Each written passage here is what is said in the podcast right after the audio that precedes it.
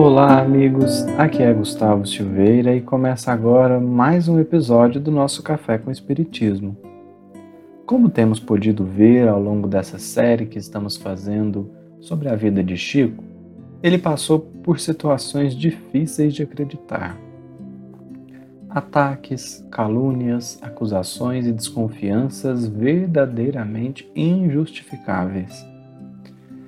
Dentre esses casos, hoje destacamos um que também nos dá margem para alguns apontamentos importantes, não apenas sobre Chico, mas sobre a mediunidade de um modo geral. Estamos referindo ao capítulo 66 do livro Testemunhos de Chico Xavier, escrito pela nossa saudosa Sueli Caldas Schubert. O título do capítulo é O Outro André Luiz, em que Chico narra uma situação em que um espírito que se intitulou por André Luiz escreveu o prefácio de um livro psicografado em Juiz de Fora por determinada médium. E ao que tudo indica, de modo geral, a obra era um tanto quanto questionável do ponto de vista doutrinário. Chico diz assim: Sei que te encontras assoberbado por questões mil cada hora. Isso esmaga a cabeça e fere o coração. Não te preocupes, pois, por mim. Eu também vou indo por aqui, como alguém que estivesse carregando um vulcão no crânio.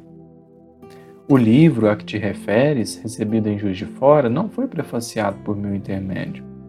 Já vi um exemplar desse trabalho e, tendo perguntado a André Luiz sobre o assunto, ele apenas me disse que conhece várias entidades com o mesmo nome usado por ele.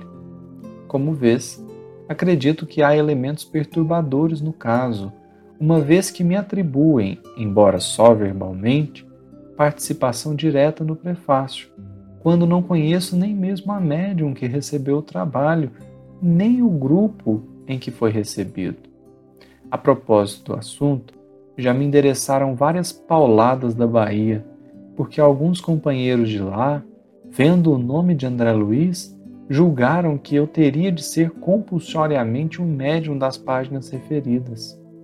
E como não temos tempo de parar a fim de contar histórias e alinhavar palestras, somos obrigados a deixar o problema por conta do Cristo.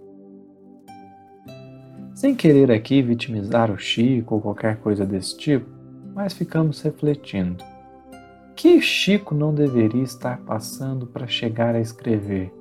Eu também vou indo por aqui, como alguém que estivesse carregando um vulcão no crânio. É certo que muitos de nós talvez nos identifiquemos com a fala de Chico. A tarefa de servir com Jesus ainda hoje no mundo por mais diminuta seja a nossa participação, representará sempre a nossa cruz.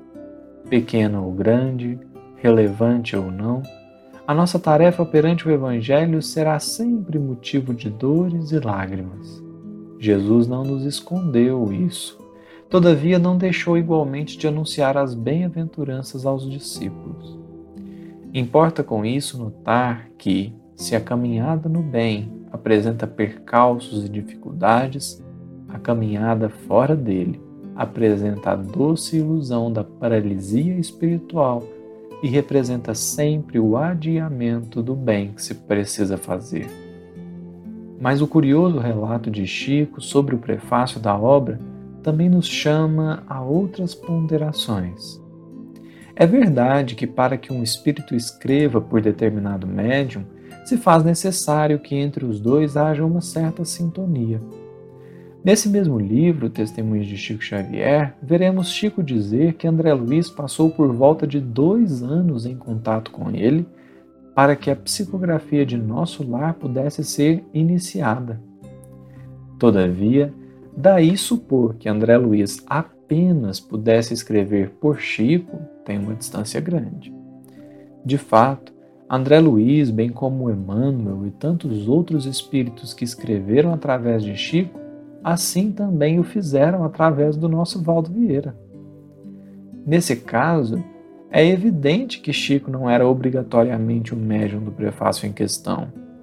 Poderia ter sido outro médium, recebendo um prefácio de André Luiz. Porém, o que podemos notar é que o problema é ainda mais profundo.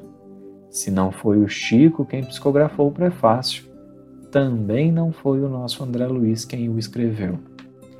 Isso é importante para que tenhamos sobriedade no trato com os espíritos. Quando Kardec foi informado que os espíritos são as almas dos homens que um dia viveram na Terra, ele conseguiu daí deduzir algo muito importante para todos nós. Se os espíritos são os mesmos seres que habitam o planeta, porém sem o corpo físico, então, se há homens de má índole, por certo que assim os há entre os espíritos também.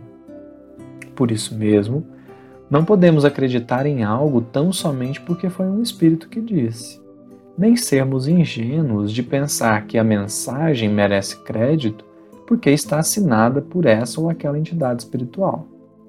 É preciso, antes de tudo, avaliar o conteúdo da mensagem. Que importa que esteja assinada pelo espírito X ou Y, desde que seu conteúdo seja bom ou ruim? A assinatura só ajudaria a talvez avaliar o estilo, para conferir se de fato pode pertencer ao espírito que se designa por aquele nome. Mas essa é uma parte evidentemente secundária. Nos atentemos à mensagem, ao seu conteúdo, ao que ela nos inspira e o quanto ela está de acordo com aquilo que já temos confiança acerca dos ensinos espirituais. Que Jesus nos abençoe e até o próximo episódio do nosso Café com Espiritismo.